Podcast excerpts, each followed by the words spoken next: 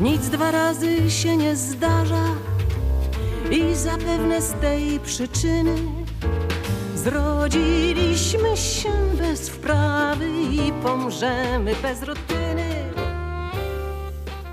Nichts kommt zweimal vor, auch wenn es uns anders schiene. Wir kommen untrainiert zur Welt und sterben ohne Routine. Choćbyśmy uczniami byli najtępszymi w szkole świata, nie będziemy repetować żadnej zimy ani lata. Dieses Lied gehört zu den polnischen Schlagern der 60er Jahre. Sein Text ist eines der meistzitierten Gedichte der Nachkriegszeit. Es heißt Nichts kommt zweimal und stammt aus dem Jahre 1957. Damals erschien es im Rahmen einer Sammlung, die den ungewöhnlichen Titel Rufe an Yeti trug. Ungewöhnlich, denn noch vor kurzem gingen in Polen die Parolen des sozialistischen Realismus um. Und die Dichter besangen die herrschende politische Ordnung und die Helden der sozialistischen Arbeit. Diese Verse aber gehörten bereits einer neuen Zeit an. Jenen heißen Tauwettermonaten, in denen das polnische Publikum sich längst für andere Zauberworte begeisterte. Paris, Juliette Greco, Existenzialismus, schwarze Pullover, Jazz. Die Autorin des Bandes war eine junge Krakauer Dichterin, die sich bald als eine der kraftvollsten Stimmen ihrer Generation entpuppen sollte. Eine Frau, deren Erscheinen so gar nicht zu ihrem Image passen wollte. Mittelgroß, schlank, mit einer fantasievollen dunklen Locke über der hohen Stirn, wirkte sie mädchenhaft und zerbrechlich. Die sanfte Stimme, das verlegene Lächeln, die guten Manieren vermittelten ein Bild der Bescheidenheit und Kultiviertheit. Ihr Name lautete Wisława Szymborska. Viele Jahre später wird man über sie schreiben. Gibt es irgendwo auf dieser Welt, von Paris und Petersburg über Pakistan und Polynesien bis Paraguay und Portugal, eine zweite Dichterin wie diese? Eine Dichterin, deren jedes in der Presse abgedruckte Gedicht zum Ereignis und jeder Gedichtband zum Fest für die Liebhaber der Poesie wird. Eine Dichterin, die allen Moden widersteht und stets sie selbst bleibt, doch gleichzeitig im Aufzeigen dessen, was uns in der Welt und in unserer menschlichen Natur am meisten beunruhigt und schmerzt, anderen Dichtern und darüber hinaus den Philosophen, Anthropologen, Psychologen, Soziologen, Historikern und Politologen weit voraus ist. Nicht nur der Literaturkritiker und Dichter Stanisław Baranczak, von dem diese euphorischen Fragen stammen, bringt der Poesie von Szymborska grenzenlose Bewunderung entgegen – Ihre Gedichtbände erscheinen zwar nicht oft, auf den letzten musste ihr Publikum gleich neun Jahre warten, doch jeder wird als ein literarisches Ereignis gefeiert und bringt ihr Titulierungen wie Meisterin der philosophischen Miniatur oder Virtuosin der kleinen Pointe ein. In ihrer Heimat gilt sie seit Jahren als die wichtigste Lyrikerin ihrer Generation. Und seitdem sie 1996 mit dem Nobelpreis bedacht wurde, genießt sie diesen Ruf auch im Ausland. Viel über sie und ihr Leben ist dennoch nicht bekannt. Ihre Abneigung gegen jede Form von Publizität ist sprichwörtlich. Die Konsequenz, mit der sie sich den Medien verweigert, geradezu imponierend. Ein Journalist machte sich einmal die Mühe, eine Liste der Themen zusammenzustellen, zu denen sie sich ungern äußert. Er kam schnell zu dem Schluss, dass es beinahe keine Fragen gibt, die man ihr stellen könnte. Wenn man sie dennoch um eine Selbstauskunft bittet, etwa nach den Quellen ihrer dichterischen Inspiration fragt, bekommt man in der Regel eine kurze, kaum befriedigende Antwort. Ja się nigdy, przepraszam, ale nigdy się nad tym nie zastanawiałam, nie umiem na ten temat powiedzieć. Mm, I to, że ja się nie określam, to dla mnie jest zdrowe. Ich habe über meine Inspirationsquellen niemals nachgedacht und kann deshalb, so leid es mir tut, keine Auskunft darüber geben. Ich empfinde es aber auch als psychisch gesund, dass ich das nicht tue. Dadurch vermeide ich es nämlich, mich wie eine bestimmte Schmetterlings- oder Insektensorte zu fühlen, die auf eine Nadel gespickt, in einer Glasvitrine eingesperrt und mit einer Unterschrift versehen, sofort als solche zu erkennen ist. Ich brauche solche Klassifizierungen nicht, ganz im Gegenteil. Ich versuche sie zu vermeiden. Deshalb lasse ich mich auf keine Selbstdefinitionen ein. Mehrere Publizisten, die gern ein Buch über sie geschrieben hätten, sind an ihrer Verschwiegenheit verzweifelt. Andere haben lediglich Informationsfetzen gesammelt. Was sie in Erfahrung gebracht haben, füllt gerade mal eine halbe Seite und hört sich in etwa so an. Die Dichterin verehrt Thomas Mann, Jonathan Swift und Michel de Montaigne, blättert gern im Tagebuch von Samuel Pepys und kann sich nicht vorstellen, dass jemand Charles Dickens Pickwick Club nicht kennen könnte. Sie bewundert die Bilder des Holländers Jan Vermeer, zu ihren Lieblingsregisseuren gehört Federico Fellini und sie vergöttert die Jazzsängerin Ella Fitzgerald. Sie besucht gern archäologische Museen und schätzt gute Horrorfilme. Sie mag Pedanterie und ist eine Liebhaberin von Zitaten, Anmerkungen und Fußnoten. Sie liebt die Natur und ist nicht der Meinung, dass Sprichwörter Ausdruck der Volksweisheit sind. Diese Aufzählung ließe sich gewiss noch um einige Details ergänzen, das Wesentlichste wurde aber soeben gesagt. Eine besonders schwierige Aufgabe hätte ein Filmemacher. Nicht nur, dass es ihm nicht gelingen würde, Schimborska zu einem Auftritt vor der Kamera zu bewegen, er würde von vornherein an ihrer Überzeugung von der diesbezüglichen Untauglichkeit ihres Berufs scheitern. Rzecz charakterystyczna. Produkuje się bardzo dużo filmów ein charakteristisches Phänomen. Immer wieder werden Filme über die Lebensläufe großer Gelehrter und großer Künstler produziert. Dabei haben die Regisseure oft den Ehrgeiz, den schöpferischen Prozess, der wichtigen wissenschaftlichen Entdeckungen oder berühmten Kunstwerken vorausging, glaubhaft darzustellen. Manche Forschungsarbeit lässt sich auch filmisch recht gut vorführen. Laboratorien, Instrumente, Versuche können den Zuschauer durchaus eine Zeit lang fesseln. Außerdem sind Momente der Ungewissheit an sich dramatisch. Ob ein Experiment zum tausendsten Mal oder nur leicht modifiziert wiederholt auch endlich das erwartete Ergebnis bringt? Eindrucksvoll sind unter Umständen Filme über Maler. Man kann darin alle Phasen der Entstehung eines Bildes vom ersten Entwurf bis zum letzten Pinselstrich nachbilden. Oder Filme über Komponisten. Sie sind erfüllt von Musik von den ersten Takten, die der Künstler in sich vernimmt, bis zur Reife des Orchesterwerks. Solche filmischen Wiedergaben sind freilich recht naiv und sagen noch nichts über den merkwürdigen Geisteszustand, den man für gewöhnlich Inspiration nennt. Zumindest aber gibt es etwas zu sehen und zu hören. Um die Dichter steht es viel schlechter. Ihre Arbeit ist hoffnungslos unfotogen. Da sitzt jemand am Tisch oder liegt auf dem Sofa starrt unablässig an die Wand oder die Decke, schreibt von Zeit zu Zeit sieben Zeilen, von denen er nach einer Viertelstunde eine streicht, und wieder vergeht eine Stunde, in der nichts geschieht. Welcher Mensch hielt es aus, dem zuzusehen?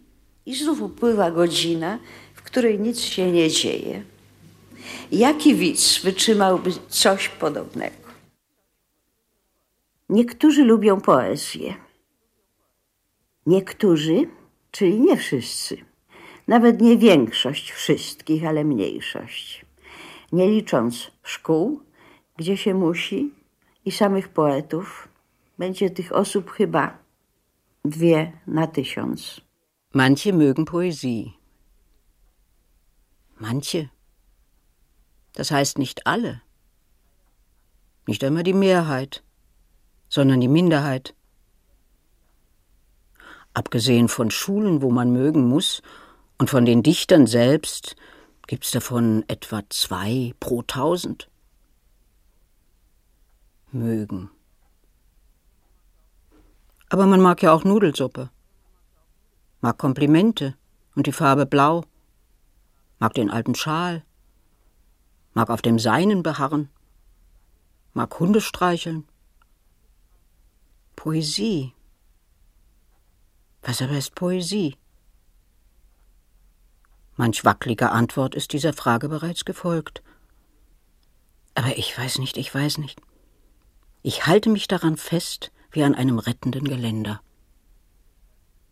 Sie wird am 2. Juli 1923 in Großpolen in einem Dorf namens Bnin geboren, Heute ist es ein Ortsteil von Kurnik, einer Kleinstadt nahe bei Posen. Dort verbringt sie mit ihrer Familie, den Eltern und der älteren Schwester ihre ersten Lebensjahre. Die Mutter, Anna Schimborska, geborene Rottermund, deren Vorfahren vor Jahrhunderten aus den Niederlanden gekommen sind, kümmert sich um den Haushalt. Der Vater, Vincenti Schimborski, arbeitet als Gutsverwalter des Grafen Zamoyski. Alles in allem ist es eine kurze, doch eine glückliche und, wie sie sich Jahre später erinnern wird, eine sehr prägende Zeit. Ich wurde in Großpolen geboren, was natürlich in keiner Weise mein Verdienst ist. Doch hier hat mein Vater gearbeitet.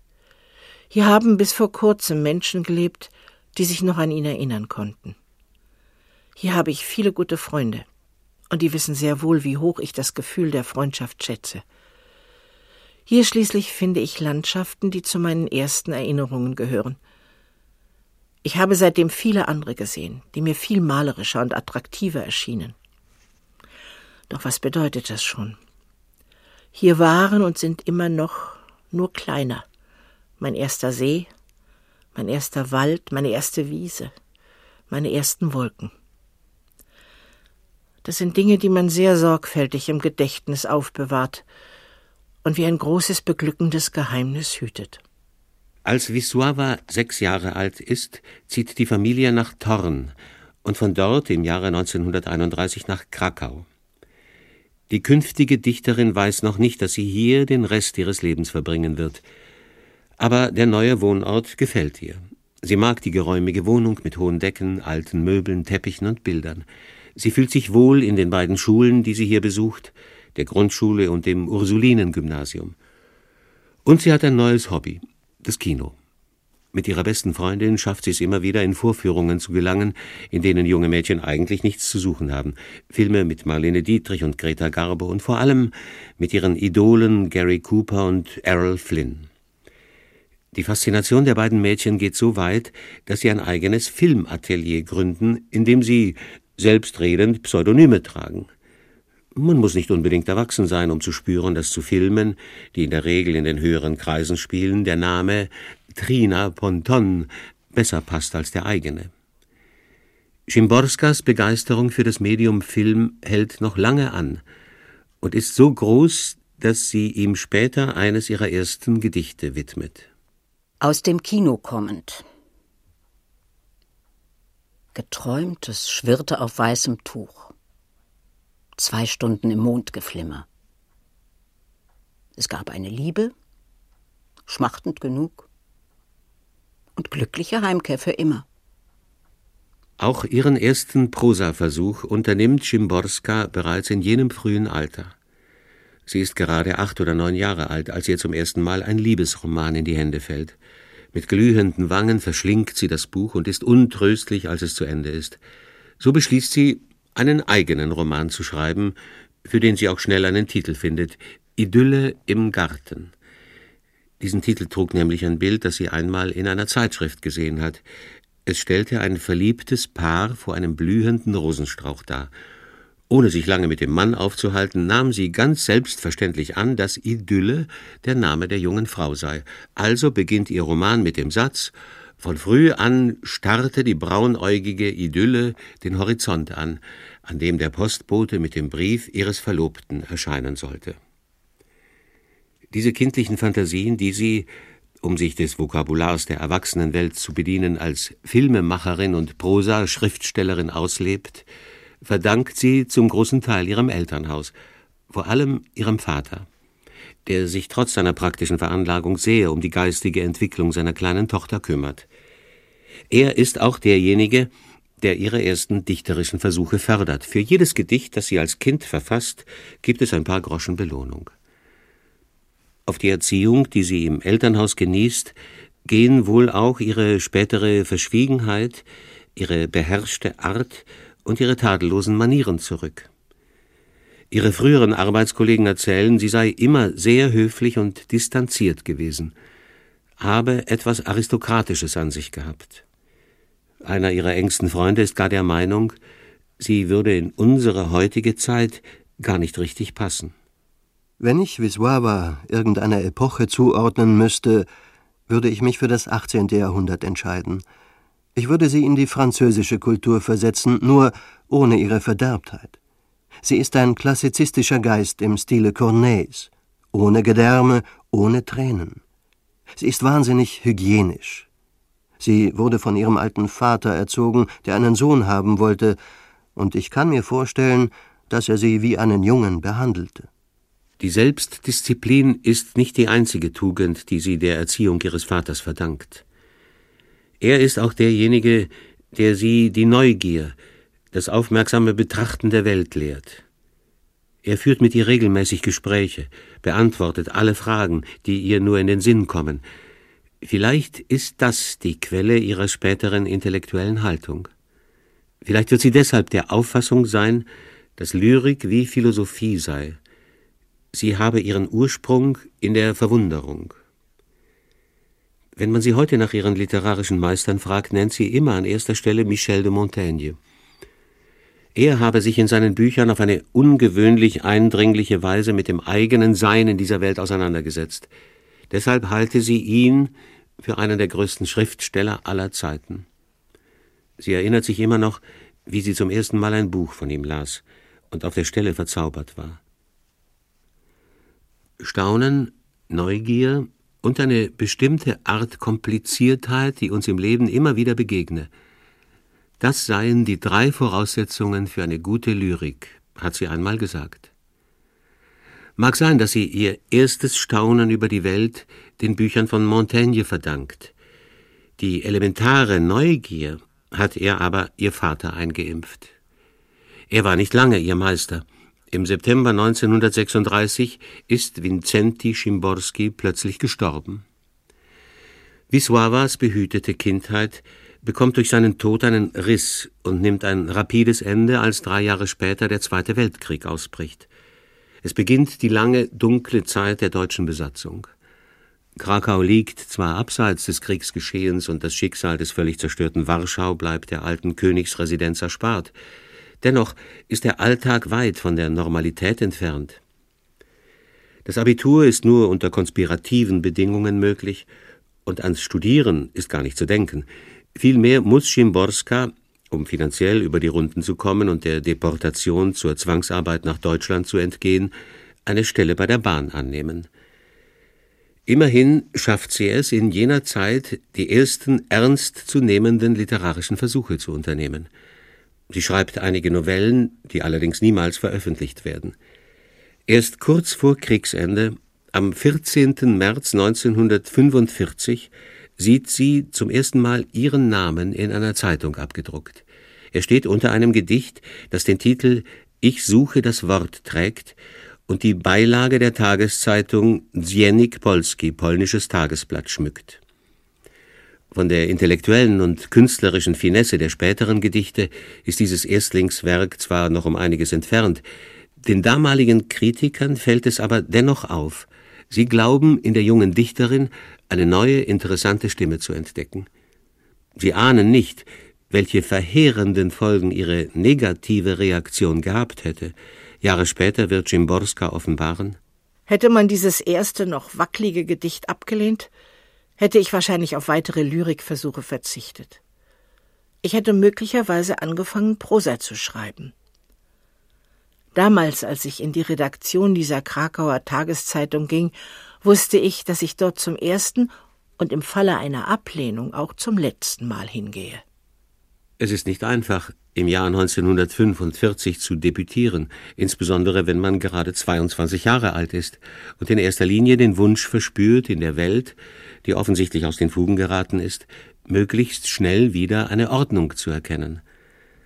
Doch das Jahr 1945 bedeutet für Polen bekanntlich nicht nur das ersehnte Kriegsende. Auch die politischen Verhältnisse und die gesellschaftlichen Strukturen ändern sich grundlegend. In den Jahren 1945 bis 1948 studiert Szymborska Polonistik und Soziologie an der traditionsreichen Krakauer Jagiellon-Universität.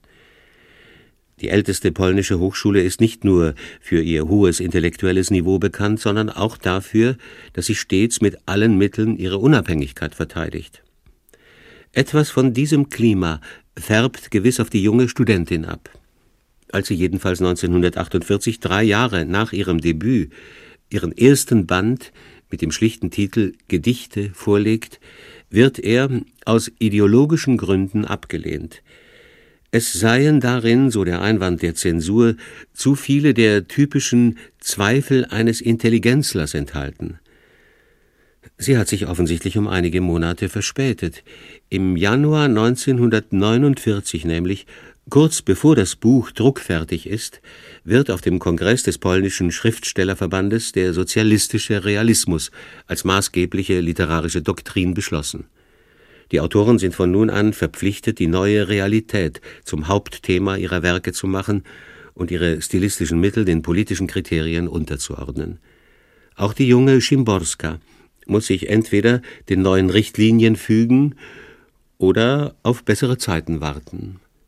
Sie wartet nicht. Ihre beiden nächsten Sammlungen Deshalb leben wir und Fragen, die ich mir stelle, sie erscheinen in den Jahren 1952 und 1954, gehen in einem solchen Maße mit dem damaligen Verständnis des Begriffs engagierte Lyrik konform, dass sie gleich zweimal ausgezeichnet werden mit dem Literaturpreis der Stadt Krakau und dem Goldenen Verdienstkreuz. Die Kulturbehörden wissen es zu schätzen, dass die junge Dichterin, in den parteitreuen Kreisen bereits mit dem Beinamen Aristokratin bedacht, doch noch bereit war, Gedichte wie einem, der in die Partei eintritt, oder von der Liebe zur Heimat zu schreiben. Letzteres etwa hört sich so an. O Heimaterde, helle Erde, ich gleich nicht dem gestürzten Holz. Mit dir verwachs ich täglich tiefer, voll Freude, Trauer, Zorn und Stolz. Ich bin kein abgerissener Faden, leeres Geschwätz beacht ich nie. Man lebt zwar ohne diese Liebe, doch trägt man Frucht nicht ohne sie. Nur wenige dieser frühen Gedichte finden sich heute in Auswahlbänden und Anthologien. Sie tragen ein zu deutliches Gepräge ihrer Entstehungszeit. Auch Schimborska betrachtet diese Arbeiten mit selbstkritischer Distanz. Ich war fest davon überzeugt, dass das, was ich schrieb, richtig war. Doch diese Feststellung befreit mich keineswegs von der Schuld, die ich den Lesern gegenüber empfinde, die möglicherweise von meinen Gedichten beeinflusst wurden. Wenn diese Traurigkeit und dieses Schuldgefühl nicht wären, würde ich die Erfahrungen jener Jahre wahrscheinlich gar nicht bereuen. Ohne sie würde ich nicht wissen, wie es ist, an eine einzige Sache zu glauben. Und wie leicht es sein kann, nicht zu wissen, was man nicht wissen will. Ich würde auch nicht wissen, wie weit man in seiner intellektuellen Anstrengung gehen kann, wenn man mit fremden Wahrheiten konfrontiert wird. Ich habe damals verstanden, dass die Liebe zu der Menschheit ein sehr gefährliches Gefühl ist, weil sie meist dazu führt, die Menschen mit Gewalt zu beglücken. Und nicht zuletzt habe ich gelernt, dass man diese Blindheit irgendwie überwinden, dass man wieder gesund werden kann. In Ihrem Fall ist es eine schnelle und gründliche Genesung. Nach ihrem Flirt mit dem sozialistischen Realismus stellt sie ihre Poesie nie wieder in den Dienst einer Ideologie. Ich bin mir lieber als Menschenfreund, denn als Freund der Menschheit, gesteht sie in einem ihrer Gedichte. Genauso wenig versucht sie dem Leser eine bestimmte Weltsicht zu vermitteln, geschweige denn aufzuzwingen. Sie vertraut auf Fragen statt auf fertige Antworten und besteht auf der Echtheit individueller Erfahrung. Ich glaube nicht an die sogenannte reine Poesie. Sie muss ständig in Bewegung sein, wie ein Fluss, der Sand und Steine mit sich reißt. Selbst im saubersten Fluss entdeckt man unter dem Mikroskop viele Unreinheiten. Genauso ist es mit der Poesie. Sie muss das Leben transportieren, muss all das mitnehmen, was man durchlebt und durchdacht hat. Diese Erkenntnis spiegelt sich schon bald in ihrer Dichtung wider.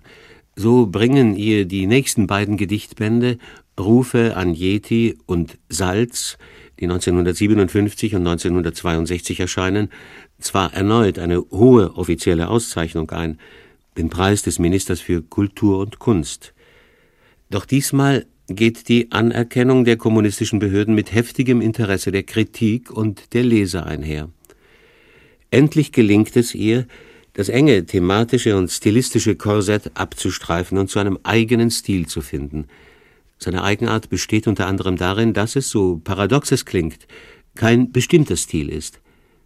Einige Jahre später wird der renommierte polnische Literaturwissenschaftler Jerzy Kwiatkowski über sie schreiben Ich kenne keinen Dichter, der so findig seinen Stil von Gedicht zu Gedicht, je nach Leitidee, Thema, Gattungsart, Ziel, änderte. Szymborska ist maßlos verschwenderisch. Für viele ihrer Gedichte kreiert sie sogar Sonderpoetiken, ohne diese später zu wiederholen, obwohl sie manche von ihnen mit Erfolg zu einem ganzen Bändchen fortschreiben könnte. Was aber am meisten erstaunt, sie ist dabei auf den ersten Blick an ihrer Handschrift zu erkennen, und sie erreicht das in der Kunst Wichtigste, ihre eigene Einheit in der Vielfalt der Formen. Es ist vermutlich das intellektuelle und künstlerische Klima Krakaus, das Szymborska hilft, zu ihrem eigenen unverwechselbaren Stil zu finden. Möglicherweise liegt es aber auch an ihrer neuen Beschäftigung, die ihren Horizont erweitert und ihre Feder schärft. Sie ist nämlich seit 1953 Redaktionsmitglied der Krakauer Wochenschrift Życie Literackie, literarisches Leben, für die sie zunächst die Lyrikseite redigiert und dann seit 1967 eine Kolumne mit dem Titel Freiwillige Lektüre schreibt. Sie wird mit der Zeit so populär, dass sie in den folgenden Jahren dreimal in Buchform erscheint. Sie ist auch berühmt für ihre Collagen, die sie aus eigenen Zeichnungen oder Bildern aus alten Journalen und aus allerlei Texten bastelt. Sie verschickt sie als Postkarten oder klebt sie als eigenwillige Kommentare auf die einzelnen Seiten der eigenen Bücher, die sie verschenken will. Manche Gedichte bedürfen allerdings keiner zeichnerischen Kommentare. Aufgrund ihres Inhalts wirken sie wie die Illustrationen ihrer selbst. Cebula. Co innego cebula. Ona nie ma wnętrzności. Jest sobą na wskroś cebula do stopnia cebuliczności. Cebulasta na zewnątrz, cebulowa do rdzenia, mogłaby wejrzeć w siebie cebula bez przerażenia. Zwiebel. Die Zwiebel ist etwas anderes, ohne Innereien. Durch und durch Zwiebel bis zum Grad der Zwiebelhaftigkeit. Äußerlich zwiebelhaft, zwiebelig bis ganz innen, könnte die Zwiebel ihr Inneres ohne Entsetzen betrachten. In uns steckt die kaum mit Haut bedeckte Fremdheit und Wildheit, das Inferno, die gewalttätige Anatomie des Internen. In der Zwiebel dagegen? Die Zwiebel. Kein Geschlinge von Därmen. Sie ist mehrfach nackt, zutiefst und so weiter. Widerspruchsloses Sein. Zwiebel. Gelungene Schöpfung. In der einen steckt einfach die andere, in der größeren die kleinere und in der nächsten die folgende, das heißt die dritte und vierte. Zentripetale Fuge. Echo zum Chor gefügt. Zwiebel. Das leuchtet mir ein der alleranmutigste Bauch der Welt. Er umflicht sich selbst zu seinem Ruhm mit Aureolen. In uns Fett, Nerven, Adern, Schleim und Sekrete. Die Idiotie der Vollkommenheit aber ist uns versagt.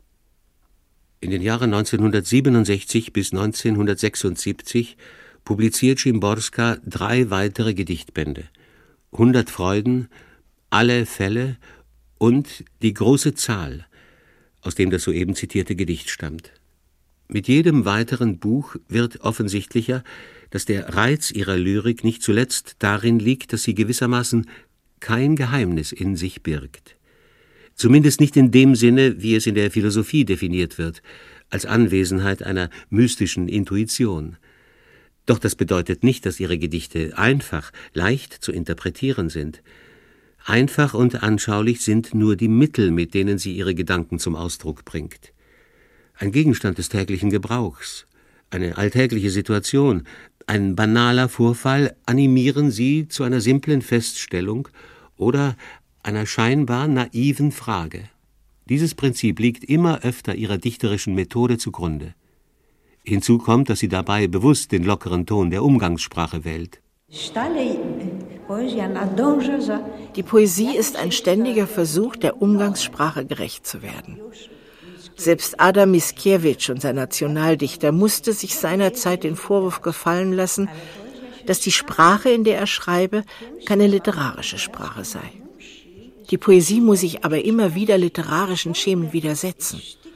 Sie muss nach Verknüpfungspunkten mit der Umgangssprache suchen.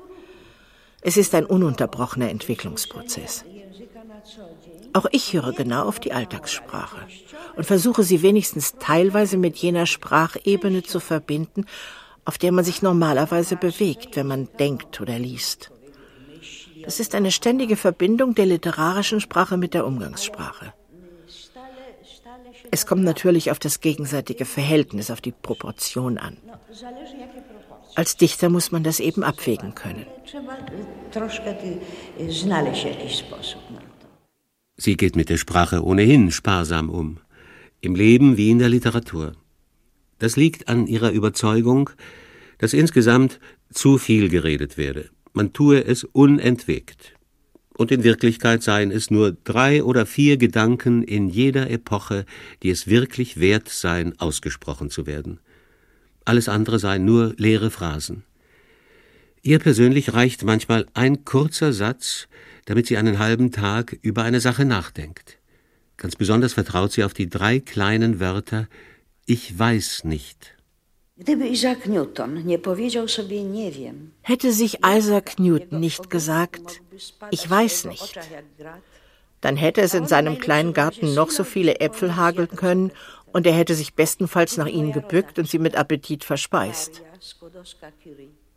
Wenn Maria Sklodowska-Curie, meine Landsfrau, nicht zu sich gesagt hätte, ich weiß nicht, dann wäre sie Chemielehrerin in einem Pensionat für junge Damen aus gutem Hause geblieben und bei dieser übrigens sehr ehrenwerten Arbeit wäre ihr Leben verflossen. Aber sie sprach sich immer wieder vor, ich weiß nicht. Und genau diese Worte führten sie sogar zweimal nach Stockholm wo manche Menschen, die Unruhe und Wissensdrang verspüren, mit dem Nobelpreis bedacht werden. Auch ein Dichter, der wirklich ein Dichter ist, muss sich immer wieder sagen, ich weiß nicht. Mit jedem Gedicht versucht er darauf zu antworten. Doch sobald er nur einen Punkt gesetzt hat, beginnt er zu zögern. Es wird ihm klar, dass diese Antwort provisorisch und völlig unzulänglich ist. Also versucht er es wieder und wieder. Und irgendwann werden die Literaturhistoriker diese Versuchskette seiner Selbstunzufriedenheit mit einer großen Büroklammer zusammenheften und mit dem Begriff Övre überschreiben. Schwanken zwischen Konkretheit und Abstraktion, zwischen Vorsicht und Bejahung, zwischen scheinbarer Naivität und hohem intellektuellem Anspruch wird mit der Zeit zur tragenden Kraft ihrer Lyrik. Zugleich wird ihr Hang zu Ironie und Sarkasmus immer deutlicher sichtbar. Ironie ist gleichsam der natürliche Zustand dieser Poesie, schrieb einmal ein Kritiker. Doch sie ist keineswegs ein Ausdruck von Zynismus. Vielmehr ist sie für Schimborska ein Mittel, paradoxe oder groteske Aspekte der Wirklichkeit ans Tageslicht zu holen und so den Leser zu zwingen, über die Fragen, die ihre Poesie stellt, ernsthaft nachzudenken. Diese kritisch-humorvolle Distanz behält sie auch dann, wenn sie von sich selbst spricht oder, wie in dem Gedicht Autorenabend, von den Schattenseiten des eigenen Berufs. Muse. Kein Boxer zu sein bedeutet gar nicht zu sein. Das brüllende Publikum hast du uns nicht gegönnt. Zwölf Zuschauer sind im Saal. Zeit anzufangen. Die Hälfte ist da, weil es regnet. Der Rest sind Verwandte. Muse. Auch im wahren Leben muss sie einmal erleben, wie es ist, wenn man nur einem Dutzend Zuschauer gegenüber sitzt. Nur, dass der Grund dafür eine Situation ist, die sie keineswegs zu scherzhaften Gedichten animiert. Es ist in den frühen 80er Jahren, als über Polen der Kriegszustand verhängt wird und das gesamte öffentliche Leben zum Stillstand kommt. Aus Protest gegen die Politik der kommunistischen Regierung gibt Szymborska im Dezember 1981 ihre Zusammenarbeit mit dem Wochenblatt Życie Literackie auf. Sie ist in den davor liegenden Monaten mutiger geworden. Wie die meisten polnischen Intellektuellen trat sie der Gewerkschaft Solidarność bei und rang sich hin und wieder zu öffentlichen Äußerungen durch. Als etwa im Dezember 1980 ihr Exillandsmann und Dichterkollege Czesław Milos den Nobelpreis erhielt, lobte sie im Rundfunk die Entscheidung der schwedischen Akademie. Szymborskas eigene literarische Aktivität nimmt Anfang der 80er Jahre stark ab. Sie publiziert nur selten, da ein einzelnes Gedicht, dort eine Übersetzung französischer Dichtung, manchmal einen Essay oder ein kleines Prosastück. Hin und wieder schreibt sie unter einem Decknamen für die Untergrundpresse oder die in Paris ansässige Exilzeitschrift Cultura. Die Trennung von Życie Literackie hat sie ein wenig in die Isolation getrieben. Schließlich gab sie einen Arbeitsplatz auf, an dem sie fast 30 Jahre ausgeharrt hatte. Erst im Jahre 1986 veröffentlicht sie einen neuen Gedichtband, Menschen auf der Brücke. Er wird von der Kritik zu ihrem besten Buch erklärt und bald als eines der größten dichterischen Ereignisse der 80er Jahre gefeiert. Zu der politischen Situation jener Zeitspanne nimmt sie darin kaum Stellung. Alle deine, unsere, eure Tagesgeschäfte, Nachtgeschäfte sind politisch, konstatiert sie in einem dieser Gedichte. Doch indem sie das Tagesgeschehen auf die ihr eigene ambivalente Art betrachtet, stellt sie eine Distanz her, durch die jede Unstimmigkeit deutlich wird. In dem Titelgedicht etwa schafft sie anfangs ein scheinbar harmloses Bild. Menschen auf der Brücke. Nichts Besonderes auf den ersten Blick. Man sieht Wasser, man sieht eines seiner Ufer, man sieht einen Nachen mühsam gegen den Strom schaukeln, man sieht eine Brücke über dem Wasser und auf der Brücke Menschen. Doch dann wird plötzlich die Banalität des Bildes gebrochen und ein direkter Bezug zur politischen Situation hergestellt. Es fällt hier schwer, sich eines Kommentars zu enthalten. Unschuldig ist das Bildchen keineswegs. Hier ist die Zeit angehalten worden. Man hörte auf, ihre Gesetze zu respektieren. Man raubte ihr den Einfluss auf den Lauf der Dinge. Man missachtete und man entwürdigte sie. Die Leser verstehen sofort jede Anspielung und jede Doppeldeutigkeit. Sie sind durch die aktuelle politische Situation sensibilisiert und auch in der Vergangenheit hatten sie reichlich Gelegenheit, ihre Sensoren zu schärfen. Ich habe den Glauben an die Literatur verloren. Die Zensur gab mir ihn wieder, lautet schließlich einer der bekanntesten Aphorismen von Stanisław Jerzy Letz. Seit dem Erscheinen des Buches gilt Szymborska endgültig als die wichtigste Lyrikerin Polens. An ihrer zurückhaltenden Art ändert sich dadurch jedoch nichts. Sie lebt weiterhin zurückgezogen, lässt sich selten zu einem Autorenabend überreden, ist kaum in den Medien präsent. Ihre Zurückhaltung nimmt weiter zu, als Ende der 80er Jahre ihr langjähriger Lebensgefährte, der Schriftsteller Kornel Filipowitsch, stirbt. Er war derjenige, mit dem sie, so eine ihrer seltenen Selbstauskünfte, das wichtigste und am längsten währende Gefühl verband. Es vergehen sieben Jahre, bis sie ihren nächsten Band Ende und Anfang publiziert. Drei Jahre nach seinem Erscheinen im Herbst 1996 wird sie mit dem Preis des polnischen Pen-Clubs bedacht. Sie erhält diese Auszeichnung nicht zum ersten Mal. Sie hat ihn schon einmal im Jahre 1980 bekommen. Diesmal aber hat der Preis gleichsam einen prophetischen Charakter. Bei der Verleihung bemerkt der damalige PEN-Präsident, der Dichter Arthur Międzyszewski, man habe sich entschlossen, Wisława Szymborska auszuzeichnen, obwohl man natürlich wisse, dass einzig der Nobelpreis ihrem Rang gerecht werden könnte. Die Dichterin nimmt dieses Kompliment gelassen. Sie hat sich noch nie sonderlich wichtig genommen. Eine entsprechende Inschrift für ihren Grabstein, so der Titel eines ihrer Gedichte, hat sie längst formuliert. Hier ruht, altmodisch wie das Komma, eine Verfasserin von ein paar Versen.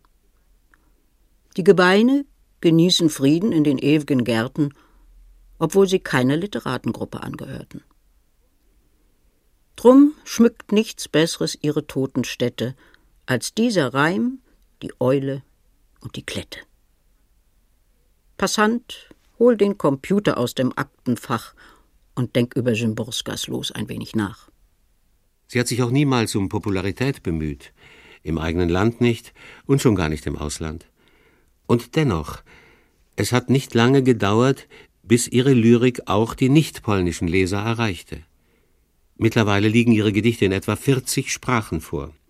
Den Anfang machte Karl Dedetius, mit dem sie seit den 50er Jahren eng befreundet ist.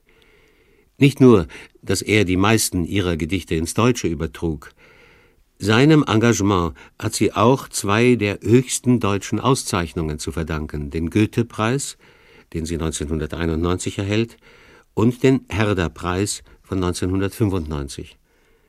Bei der jeweiligen Verleihung zeigt sie sich dankbar und gerührt, zumal sie weiß, dass die polnische Literatur es im Ausland noch nie leicht hatte. Zu national sei sie, zu eigen, zu esoterisch, um von einem nicht polnischen Leser wirklich verstanden zu werden, lautet immer wieder der Vorwurf. Sie ist auch dankbar, weil sie zwar keine Popularität braucht, aber doch Resonanz haben möchte. Die Dichter sehnen sich vor allem danach, publiziert, gelesen und verstanden zu werden. Sie tun aber im Alltag nichts oder nur sehr wenig, um sich von den anderen Menschen abzuheben. Noch vor nicht allzu langer Zeit, in den ersten Jahrzehnten unseres Jahrhunderts, war dies anders. Die Dichter gefielen sich darin, mit auffallender Kleidung und exzentrischem Auftreten ihre Umwelt zu schockieren. Das war als Schauspiel für die Öffentlichkeit gedacht. Doch dazwischen gab es die Augenblicke der Zurückgezogenheit in denen der Dichter den berühmten Umhang und die sonstigen Poetenaccessoires fallen ließ, um in Stille und in Erwartung des eigenen Ich sich dem noch unbeschriebenen Blatt Papier zu stellen. Das ist nämlich das Einzige, was in Wirklichkeit zählt. Diese Auffassung wird Wisława Szymborska im Oktober 1996, als der neue Literaturnobelpreisträger bekannt gegeben wird, korrigieren müssen. Zu diesem Zeitpunkt erholt sie sich gerade im winterlichen Kurort Zakopane. Sie hat wie so oft in den letzten Jahren ein kleines Zimmer im Haus der Literaten bezogen. Zum Zeitpunkt der Bekanntgabe arbeitet sie an einem neuen Gedicht. Damit, dass sie diesmal die Gewinnerin sein könnte, rechnet sie überhaupt nicht. Allein die Tatsache, dass sie seit zwei Jahren zu den wichtigsten Anwärtern gehört, gilt in ihren Augen als eine hohe Auszeichnung. Und dann auf einmal die freudige Nachricht. Die schwedische Akademie hat sich für sie, Wisława Szymborska, entschieden. Innerhalb kürzester Zeit verwandelt sich die kleine, ruhige Pension in eine Mischung aus Festung und Nervenheilanstalt. Schon nach einer Stunde wird die Dichterin von einer Schar Journalisten belagert, auf deren Fragen sie mit der ihr eigenen Mischung aus Verlegenheit und Humor antwortet. Auf die Verwunderung etwa, dass es in den Buchhandlungen keine Bücher von ihr gebe, reagiert sie mit einer Anekdote. Einmal fragte man Cato, warum es auf dem Forum kein Denkmal von ihm gebe. Darauf Cato Es ist mir lieber, wenn man mich fragt, warum es kein Denkmal von mir gibt, als wenn man mich fragen würde, warum eines da ist. Die Nachricht von Szymborskas Auszeichnung ruft in Polen nicht enden wollende Ovationen und Gratulationen hervor. Unter denjenigen, die aus diesem Anlass ihr Werk würdigen, ist auch ihr älterer Dichterkollege Czesław Milos, auf dessen Nobelpreis sie seinerzeit so positiv reagierte. Er bleibt ihr nicht schuldig. Er schreibt zugleich einen Essay, dem er die Überschrift Die Freude Szymborska zu lesen gibt. Für mich ist Szymborska vor allem eine Dichterin des Bewusstseins, das heißt, sie spricht zu uns als eine von uns, doch Sie bewahrt ihre privaten Angelegenheiten für sich. Sie bewegt sich in gewisser Entfernung von uns und appelliert doch an das, was jeder aus dem eigenen Leben kennt. Denn kennen wir nicht alle das Gefühl, das man hat, wenn man sich vor einer ärztlichen Untersuchung auszieht? Die Erinnerung an Träume oder das Erstaunen über das Zusammentreffen von Umständen? Das Empfinden beim Lesen von Briefen, die von Menschen geschrieben wurden, die nicht mehr sind. Wie in Zeichnungen, die Szenen wohlbekannter Alltäglichkeit darstellen, erkennen wir in diesen Gedichten uns selbst wieder, aber mit der einem jeden Menschen eigenen Subjektivität.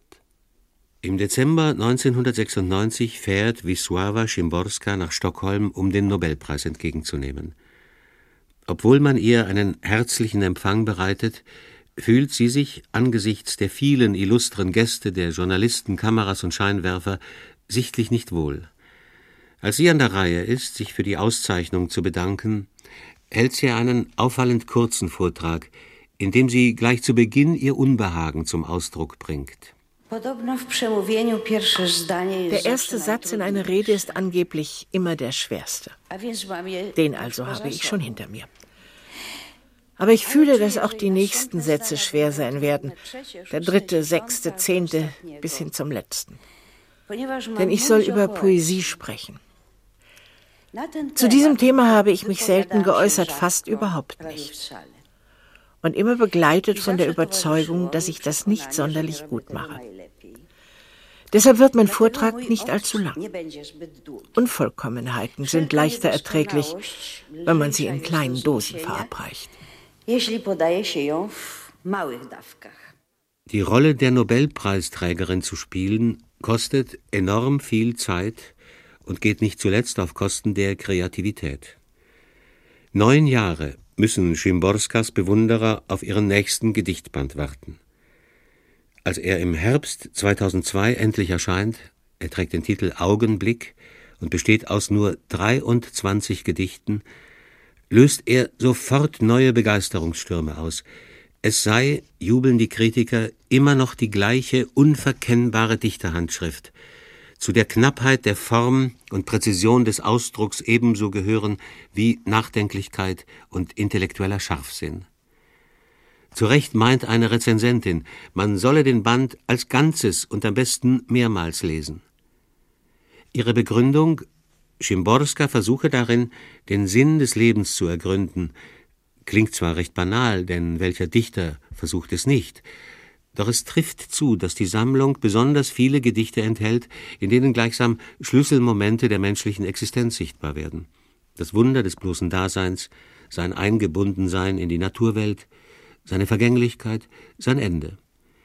Die Fähigkeit, über die Welt zu staunen, hat Schimborska auch in hohem Alter nicht eingebüßt. Ganz im Gegenteil, sie scheint sie besonders sorgsam zu pflegen, seitdem sie weiß, wie kostbar jeder einzelne Augenblick ist, wegen seiner Einzigartigkeit und weil mit seinem Vergehen der Tod ein kleines Stück näher rückt. Er ist Gewinn und Verlust zugleich. Letzteres erfüllt sie mit verständlicher Melancholie. Gleichzeitig aber empfindet sie immer noch jene Freude am Schreiben, der sie einst in einem ihrer berühmtesten Gedichte Ausdruck gab. Dokąd biegnie ta napisana czarna, przez napisany las. Czy z napisanej wody pić, która jej pyszczek odbije jak kalka? Dlaczego łeb podnosi? Czy coś słyszy? Na pożyczonych z prawdy czterech nóżkach wsparta spod moich palców uchem strzyże. Freude am Schreiben.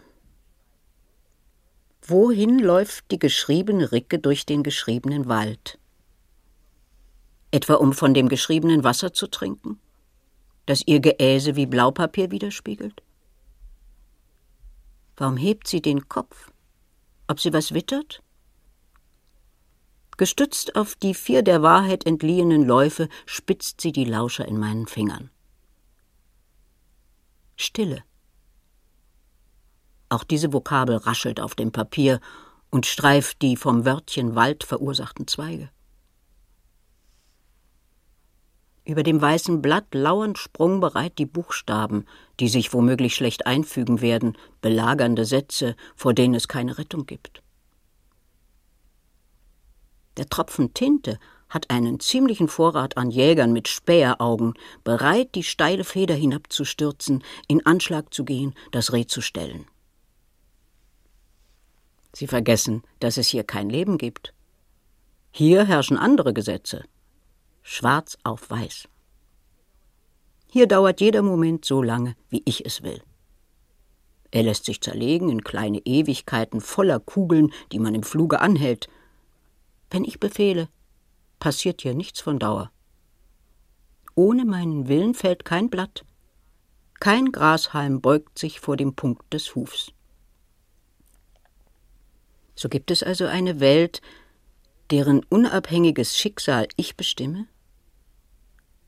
Eine Zeit, die ich mit Ketten von Zeichen binde? Eine Existenz, die beständig ist durch meine Verfügung? Freude am Schreiben. Möglichkeit des Erhaltens. Rache der sterblichen Hand. Auf die Begeisterung, die der Band hervorruft, reagiert Szymborska bescheiden. Sie weiß, sie ist schließlich nicht die einzige in Polen, ja nicht einmal die einzige in Krakau, die das dichterische Nobelpreisniveau repräsentiert. Vor einigen Jahren hat sich auch Czesław Milos in der Stadt niedergelassen. Sein Alter hindert ihn zwar daran, oft in der Öffentlichkeit präsent zu sein, doch sein intellektueller Rang, seine Kreativität, und nicht zuletzt sein Humor haben ihn schnell zum Mittelpunkt der Krakauer Literaturszene gemacht. Szymborska hat ja niemals diesen Platz für sich beansprucht, also leben sie nun in bester Harmonie nebeneinander und verhelfen der Stadt zum Ruf einer literarischen Hochburg. Es verbindet sie übrigens nicht nur eine langjährige Freundschaft, sie werden auch oft miteinander verglichen. Szymborska hat von Anfang an zu den wenigen polnischen Dichterinnen gehört, die es verstanden haben, dem Etikett Frauenlyrik zu entkommen. Dafür wurde ihr eine Verwandtschaft mit den beiden männlichen Dichterkollegen Milos und Zbigniew Herbert nachgesagt.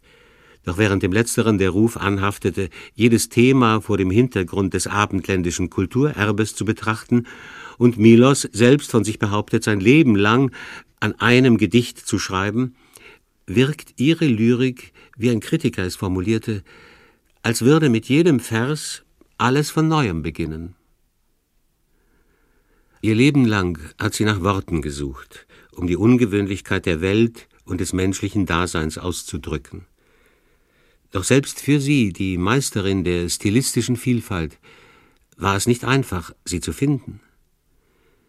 Nur im Alltag würde man von der gewohnten Welt sprechen, erklärte sie in ihrer Nobelpreisrede. Aber in der Sprache der Dichtung, wo jedes Wort gewogen werde, sei es anders. W mowie potocznej, która nie zastanawia się nad każdym słowem, Im Alltag benutzen wir immer wieder Wendungen wie die gewohnte Welt, das gewohnte Leben, der gewohnte Lauf der Dinge, weil wir hier nicht jedes Wort auf die Goldwaage legen. In der Sprache der Poesie aber ist nichts gewöhnlich, nichts normal. Kein Stein und keine Wolke darüber. Nicht ein Tag und keine Nacht nach ihm. Und vor allem kein einziges Dasein auf dieser Erde. Es sieht also so aus, als hätten die Dichter immer noch viel zu tun. Wygląda na to, że poeci będą mieli zawsze dużo do roboty.